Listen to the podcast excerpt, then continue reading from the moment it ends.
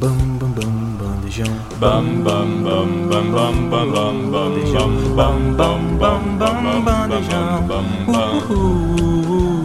Bam bam bam bam bam bam bam bam bam bam bam bam bam bam bam bandejão. Bandejão 104.7 Olá, boa tarde para você que sintoniza na Rádio Universitária aqui no programa Bandejão, na 104.7 FM. E boa tarde para quem nos ouve pela universitariafm.ufes.br. Se você gosta de cinema, você tá no lugar certo. Tá começando o quadro Pipoca no Ar. Eu sou a Carol Reis e hoje eu apresento o programa junto com Alice Raimundi. Boa tarde, Alice. Boa tarde. Isadora Eleutério. Boa tarde, gente. E Renan Linhares. Boa tarde, Carol. Boa tarde, todo mundo. Bom, gente, dia 19 de agosto é o Dia Mundial da Fotografia e pensando nisso, nós fizemos uma seleção dos filmes que a gente admira a fotografia. Os nossos favoritos, os que a gente gosta de assistir, não só pela história, mas porque o filme é bonito. Então, o primeiro é o filme Sonhos, que na verdade não é um filme, né? Um longa-metragem, é uma É uma série, Série de, de curtas. É.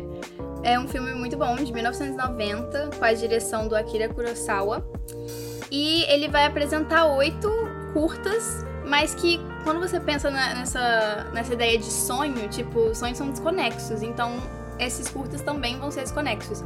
E na primeira vez que eu assisti, eu fiquei meio assim, tipo, é um filme lento, e devagar, assim, de você pegar o ritmo, mas eu acho, tipo, que ele abriu meu, meu olhar pra, pra cinematografia e, tipo, como que os filmes não precisam ter aquela formulazinha convencional de... das narrativas americanas que a gente acaba pegando, né? Eu acho que foi minha introdução pra filmes pra além dos americanos.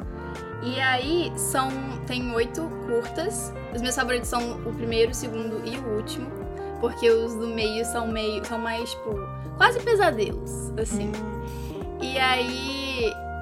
É também interessante pensar que, tipo, partiu também de sonhos do próprio Akira Kurosawa, que Ah, legal. fazer. Super faria é. isso, porque eu tenho sonhos muito doidos. né? Aham. Mas ao mesmo tempo, tipo, se eu fosse fazer filme sobre os meus sonhos, não faria sentido, assim, mas faz, faz sentido do jeito que ele coloca. Não é tipo uma, umas bananadas assim que você não entende nada. É, e é muito, muito bonito esteticamente. Tem uma, uma coisa bem japonesa nesse filme que é tipo, só momentos de tipo, observar. Não tá acontecendo muita coisa, mas tipo, te permite é, não sei, se conectar com o filme de uma, uma forma muito diferente, muito autêntica.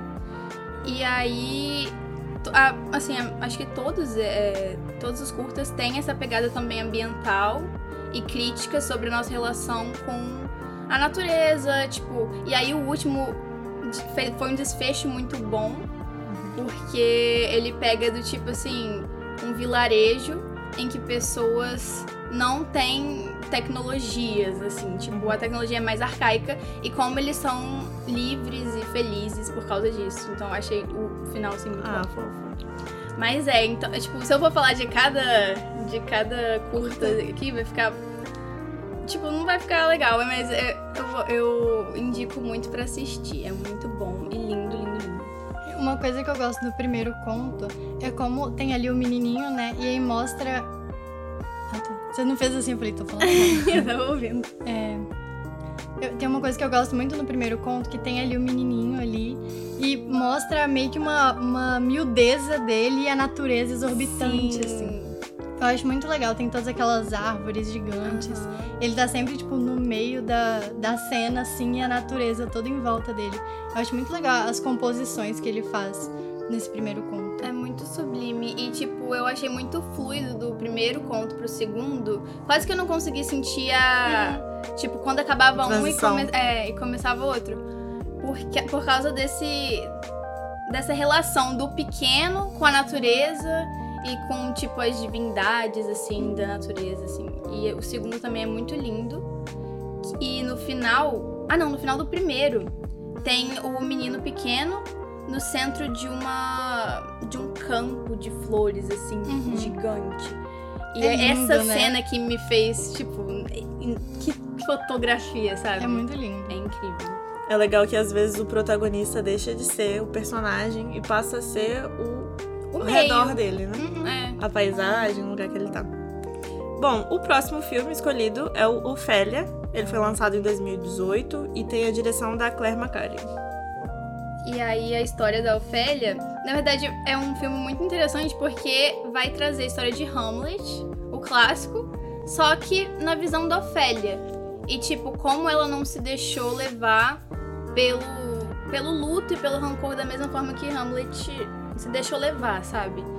Então eu achei. Nossa, e é lindo, lindo, lindo. Tipo, tem aquela pintura de Ofélia também, muito famosa. Uhum.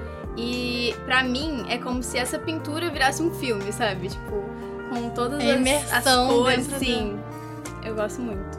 Aí a história basicamente é a Ofélia sendo descoberta é, pela rainha Gertrudes.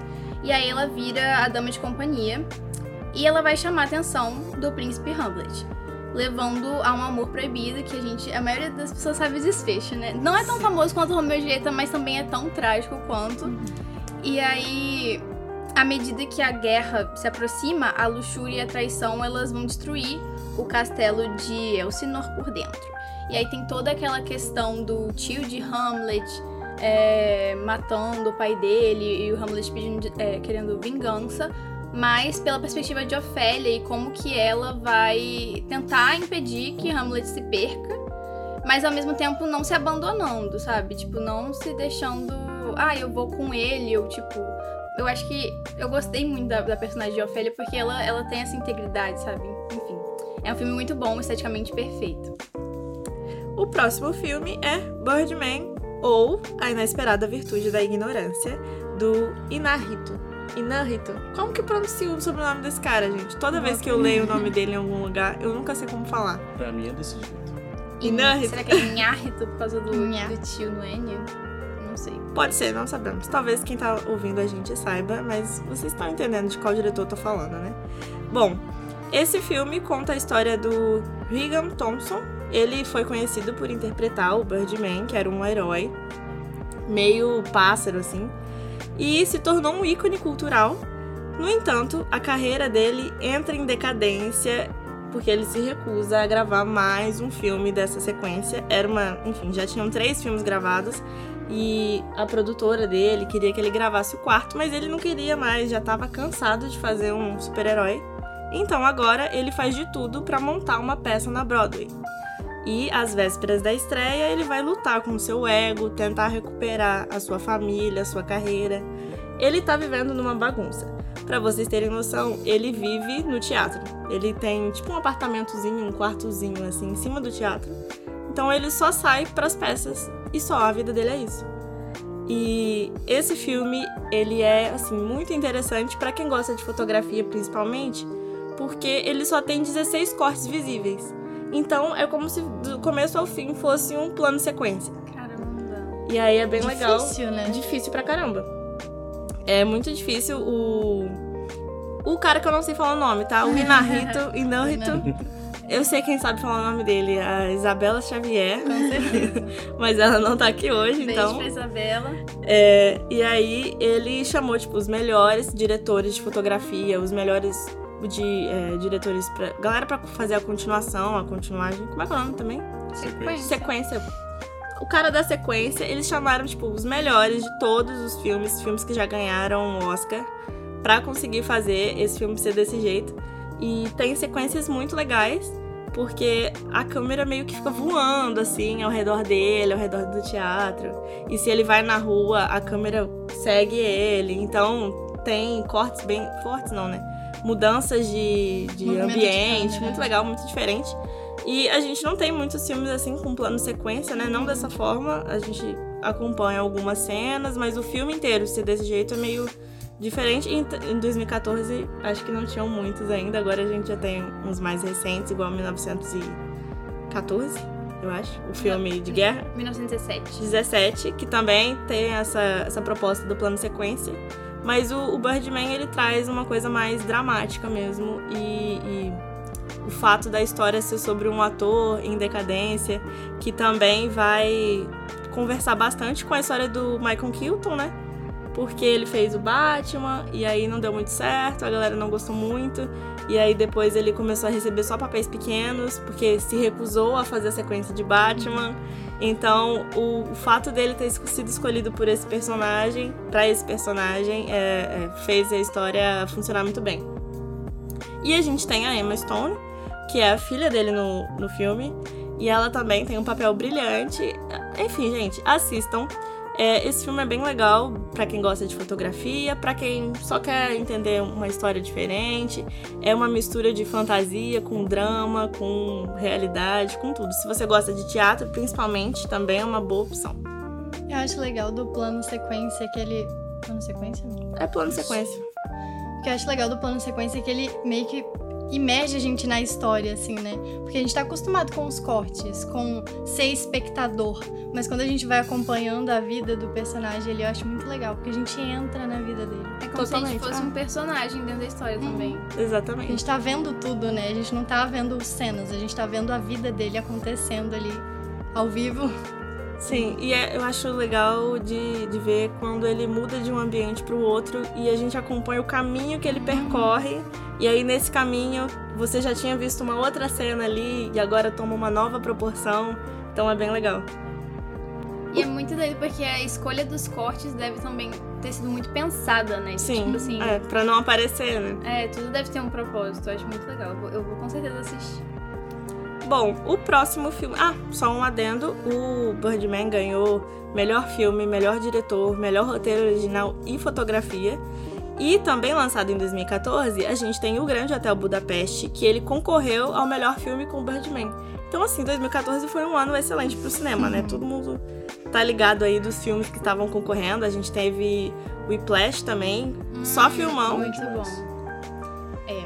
É. E o Grande Hotel Budapeste tem a direção do Wes Anderson, que vocês devem saber quem é o Wes Anderson. Aquele cara lá que tira, tira os faz os filmes todos simétriquinhos, o, ca- o personagem no meio, as cores, As elas cores se repetem. certinhas. É, as cores da roupa se repetem no ambiente, ele brinca bastante com o contraste também. Enfim, ele- esse é o Wes Anderson. Ele é ou amado ou odiado. Não tem opção, não tem meio termo. Ou você vai gostar muito, ou você vai ach- achar chato pra caramba. E assim, tudo bem achar chato, né? Vai do gosto de cada um. E os filmes dele, eles seguem exatamente o mesmo padrão. Por isso que muita gente não gosta. As histórias são meio parecidas, o, o, o ritmo do filme é bem parecido. Então é por isso que ele é, ou é amado ou odiado. Não, não tem como você gostar de uma obra só e não gostar de outra. Ou você vai gostar de todas ou detestar todas. Ele tem um universo muito definido, né? Definido, exatamente. Um universo, um estilo. Os atores favoritos. Os at- Ele chama todos os amigos dele pra gravar, por isso que eu nem vou falar do elenco. Eu tinha até anotado aqui, mas. É, É gente. mesmo de Vocês sempre. sabem. Ah, eu, eu vou falar de Hollywood inteiro aqui pra vocês se eu vou falar do elenco. Não precisa. E o Grande Hotel Budapeste, basicamente, é, se passa na década de 1930. E o gerente de um famoso hotel europeu torna-se muito amigo de um jovem companheiro de trabalho, um menino que trabalha pra ele e acompanha ele. E, esse, e os dois acabam se envolvendo no roubo de um quadro de valor inestimável, assim. O quadro vale, sei lá, milhões, bilhões e na batalha por uma fortuna de família. Então, assim, esse quadro eles roubam. Se eu não me engano, eles roubam o quadro. E aí a família dá falta do quadro. E esse quadro é de uma pessoa que morre. E aí eles têm que lutar com a família. Gente, é uma bagunça do caramba. E aí o filme mostra também as mudanças históricas na Europa que ocorreram durante os anos 20. Então, assim, eles pegam ali guerra, batalha, pegam todos os é, pegam. Acho que tem cenas sobre o nazismo também. Tem bastante coisa. É, né? Acho que sim, tem bastante coisa é, histórica no filme. E tudo isso feito de um jeito cinematogra- cinematograficamente bem bonito. Bem. é, Prazeroso. prazeroso de assistir. Como é bom ver exatamente. um, um filme com cor vibrante às vezes. né? Sim, De uns sim. 10 anos pra cá, todos os filmes são muito escuros. é, Cinza, De tudo noite cinza. tem que botar o brilho da televisão no máximo. Verdade. E o Grande Hotel Budapeste levou quatro estatuetas do Oscar: melhor direção de arte, melhor trilha sonora, melhor figurino, melhor maquiagem. E ainda concorria ao melhor filme, né? Que não ganhou. E concorria também ao melhor roteiro, roteiro original, que perdeu pra Birdman. E aí, gente, o longa, ele não é só sobre o roubo do quadro. né? E o concierge lá, que é o menininho que trabalha. Não é sobre isso. É mais sobre a visão que o diretor, é, que o Wes Anderson tinha sobre as mudanças de uma sociedade. Então ele acompanhou essas mudanças, botando o olhar dele, trazendo o olhar dele para essas situações. Ele gosta de falar bastante sobre a transformação dos ambientes, o embate entre o velho e o novo. E, enfim, acompanhem o Wes Anderson, vejam se vocês gostam ou não, porque tem filme novo dele aí também, Asteroid City, que segue a mesma, a mesma proposta de ser um pouco histórico. E E tem o seu Jorge, vai lá ver o seu Jorge. não era pra falar do seu Jorge. Deixa eles lá ver o seu Jorge. Tá bom, o Renan acabou de dar um spoiler de Asteroid City, tudo bem. Quer cortar? Não, não vamos cortar, vai pro ar. Agora vocês estão sabendo. Já que a gente tá falando de seu Jorge, Olha só. então. Olha o link. Então, vamos falar de Medida Provisória, que é outro filmaço que a gente trouxe. Esse foi lançado em 14 de abril de 2022 e tem a direção do nosso querido Lázaro Ramos. Como você disse, então, tem o seu Jorge lá no, no elenco. Tem, a- temos Thaís Araújo. Temos Alfred Enoch aí, britânico, conhecido pelo seu jeitinho brasileiro, seu ladinho brasileiro.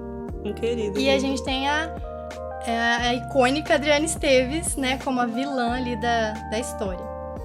Então, em medida provisória, a gente tem ali um futuro distópico, onde em uma, uma iniciativa de reparar o passado escravocrata do Brasil, é o governo brasileiro ele cria uma medida provisória que decra, decrata, que decreta a a volta Dos dos, melaninados. dos melaninados, é, dos de melanina acentuada, de volta para África.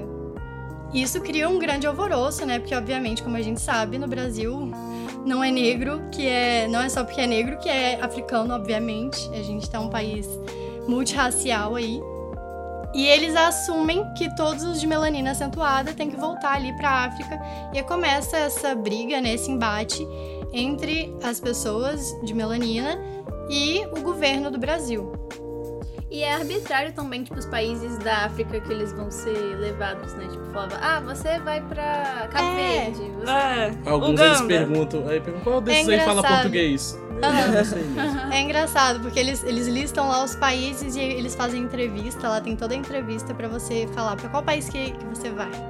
É engraçado, eles falam, tipo, um- a pessoa aparece lá, então, eu sempre quis visitar o Egito.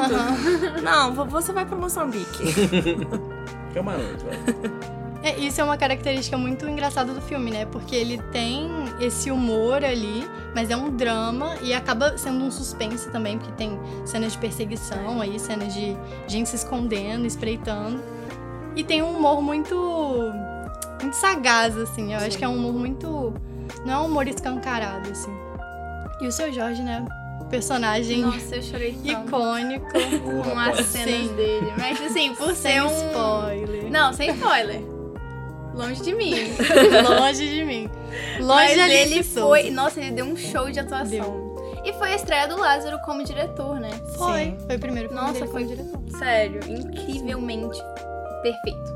Foi fantástico. Todas as atuações foram muito boas, assim. A do seu Jorge foi muito boa. A do Alfred Enoch me surpreendeu muito. O português dele me surpreendeu. O português me surpreendeu muito. Quase não tem, não tem destaque. Sim. E é muito legal. Eu acho que uma das coisas que mais me impactou na, na, na atuação dele foi que tem uma hora que ele fala. Eu também sou daqui, eu, também, né, eu também pertenço a isso. Eu não lembro a exata fra- frase que ele fala. Mas eu achei isso muito, muito legal, assim, de ser ele falando, porque ele é britânico, né? Mas ele assume a brasilidade dele. Então ele falando isso foi uma um marco, assim. E é um filme, assim, que ele mistura é, esses aspectos meio futuristas, assim, com o momento atual. Uma coisa que eu achei muito engraçada é que tem coisas mais tecnológicas, assim, a gente sente uma atmosfera futurística, mas aí você vê os personagens ouvindo música em fone de fio. Sim. Eu achei isso muito engraçado. E mostra também, né, a, a musiquinha que ela tá ouvindo e imerge a gente naquilo ali. É, eu acho muito legal. E uma coisa que me, me deixou muito feliz com esse filme foi justamente a fotografia dele. Eu achei muito bonita. As mudanças de cores eu achei muito bonitas. E eu vi, eu, eu tive que escrever um trabalho sobre esse filme e eu comecei a pesquisar muito a, a fundo sobre o diretor, sobre a direção de arte e tal. E eu vi que o diretor de arte, ele. Diretor de arte não, diretor de fotografia, ele se inspirou em filmes como Se a Rua Belle Falasse e Moonlight para Ah, trazer legal. a luz pra pele preta e enobre... para enobrecer a pele preta. Nossa. Porque geralmente não tem esse tratamento, sabe? E ele quis, ele procurou isso pra enobrecer a pele preta e tratar ela de uma forma diferente ali. E isso é muito, eu acho muito nítido, assim. Principalmente nas cenas dentro do Afrobunker, nas cenas dentro da casa deles, que são cenas mais quentes, assim, é, é aconchegante, assim. Enxergar, enxergar. É aconchegante, assim, ver essas cenas. E ele fala sobre essa escolha de cor também que ele escolheu essas cores mais quentes para os ambientes mais confortáveis, assim, o bar onde eles frequentavam, o apartamento, o, afro, o afrobunker, e cores mais frias para os lugares mais sérios, assim. Então, até o hospital que a Capitu trabalha é bem claro, assim, é muito claro, muito branco, obviamente, o hospital. Mas a cidade em si é muito fria, muito. tem esse ar de mistério, de suspense. A cena dela correndo na floresta também é bem. traz esse sentimento de suspense. Eu acho muito legal a fotografia dele, justamente por isso. Que eu acho que ele soube trabalhar muito bem com essa, com essa mudança de luz e de cor. E ele falou que até mudou a cor do apartamento. Ele colocou as cores do, do apartamento, cores mais quentes. Mas depois que eles ficam naquela situação de ficarem presos, né? Que eles ficam praticamente num cativeiro Uhum. ele muda a coloração pra mais acinzentada, mais azulada.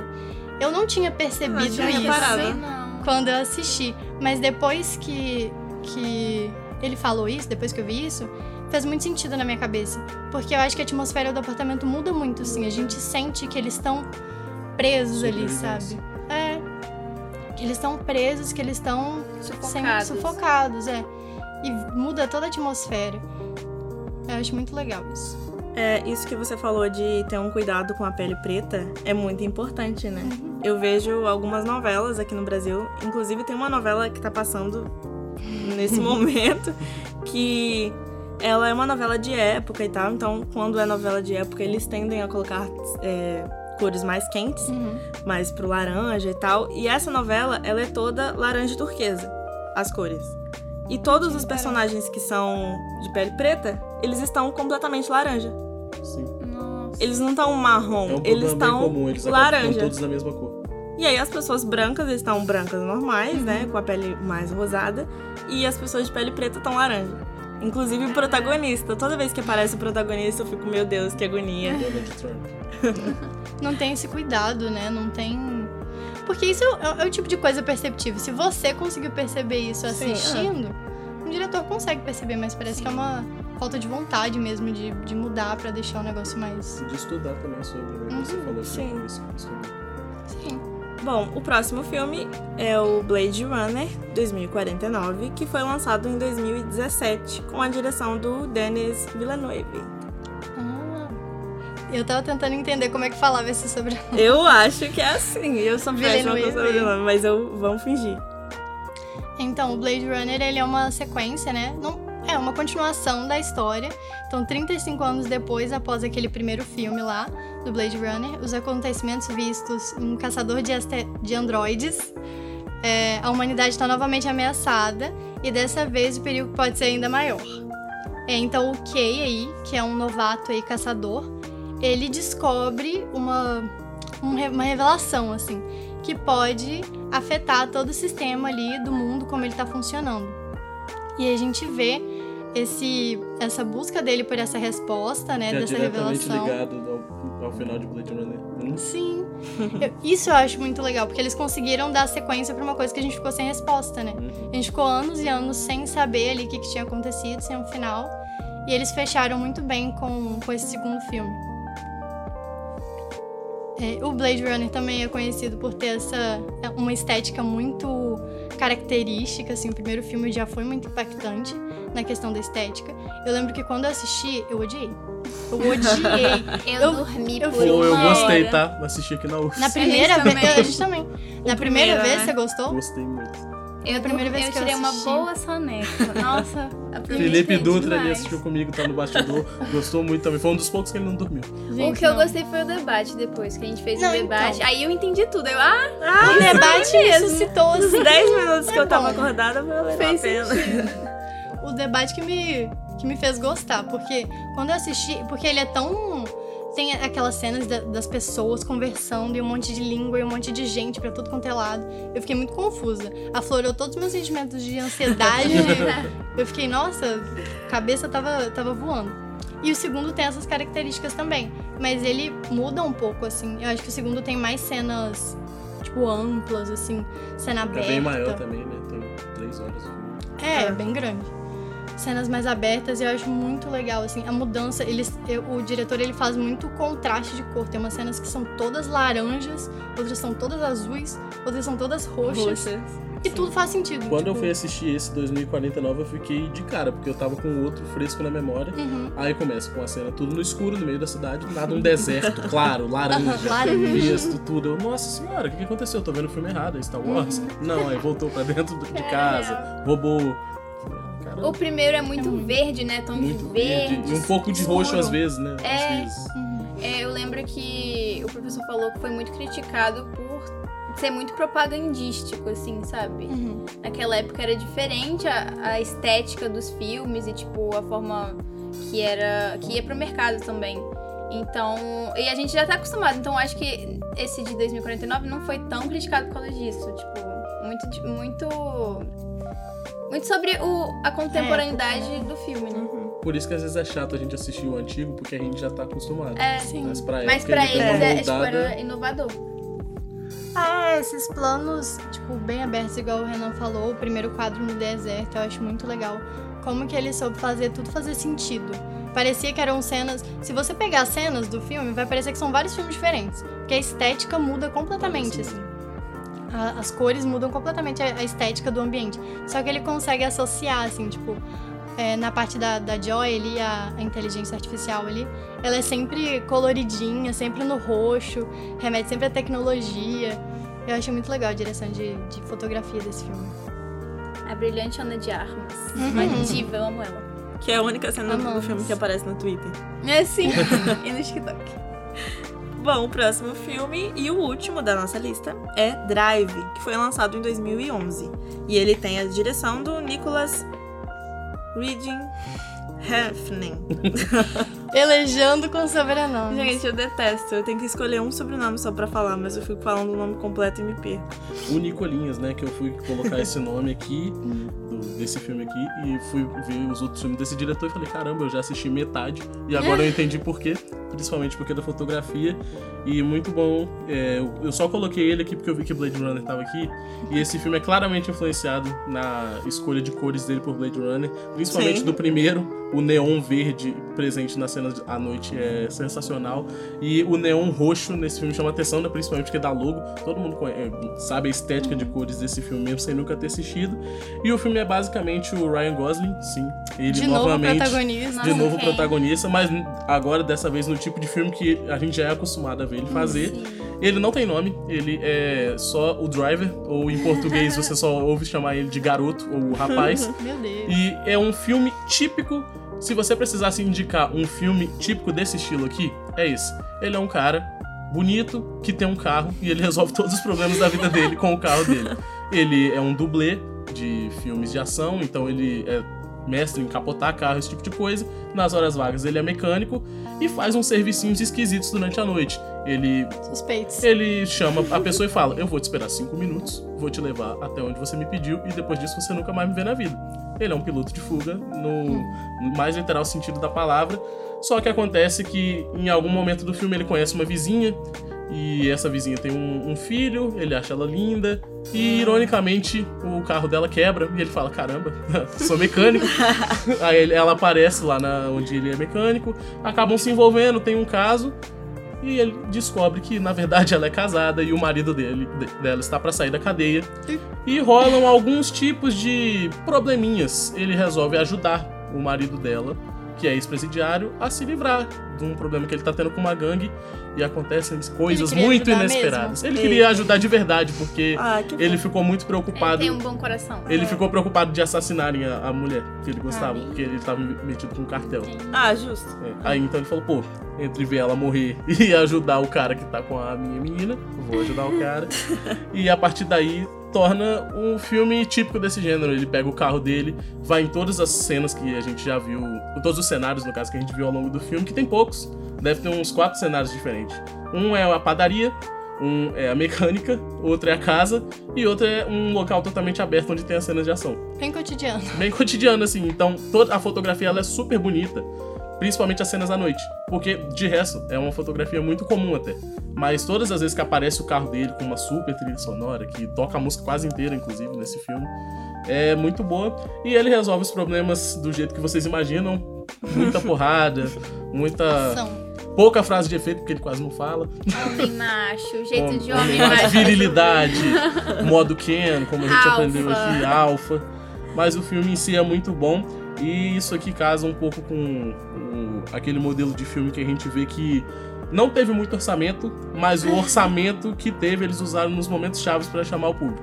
Eles conseguiram fazer uma cena à noite muito bonita, conseguiram comprar uma, uma- uma os direitos autorais de uma música muito boa e tocaram ela quase inteira ao longo dessa cena e ficou sensacional essa fotografia aqui. Não tiveram um orçamento pra lugares diferentes, mas investiram na fotografia. Nem inventaram o nome dele, mas Nem pro roteiro tiver. É, não precisa, sabe? Bom, espero que você tenha gostado da seleção de filmes. Por enquanto é só isso. Daqui a pouco a gente volta com mais. Mas hoje a gente vai deixar esse set aqui. Ainda temos outros filmes pra falar de fotografia. Mas esses são os mais notáveis, assim, na nossa opinião. Antes de ir embora, eu não posso esquecer de agradecer os nossos coordenadores Pedro Marra e a Lívia Souza, ao técnico do laboratório de áudio Robert e a Júlia Bruschi, nossa querida, pela gravação. Obrigada também para Emanuel e para Rainá, responsáveis pela edição. Caso queira fazer algum comentário ou sugestão e ficar por dentro das novidades sobre o programa, é só chamar a gente no Instagram, arroba Bandejão Rádio. E é isso, ficamos por aqui. Muito obrigada pela atenção, uma boa tarde pra você e até a próxima. até Boa mais. tarde, gente. Tchau! Tchau, tchau. Tchau!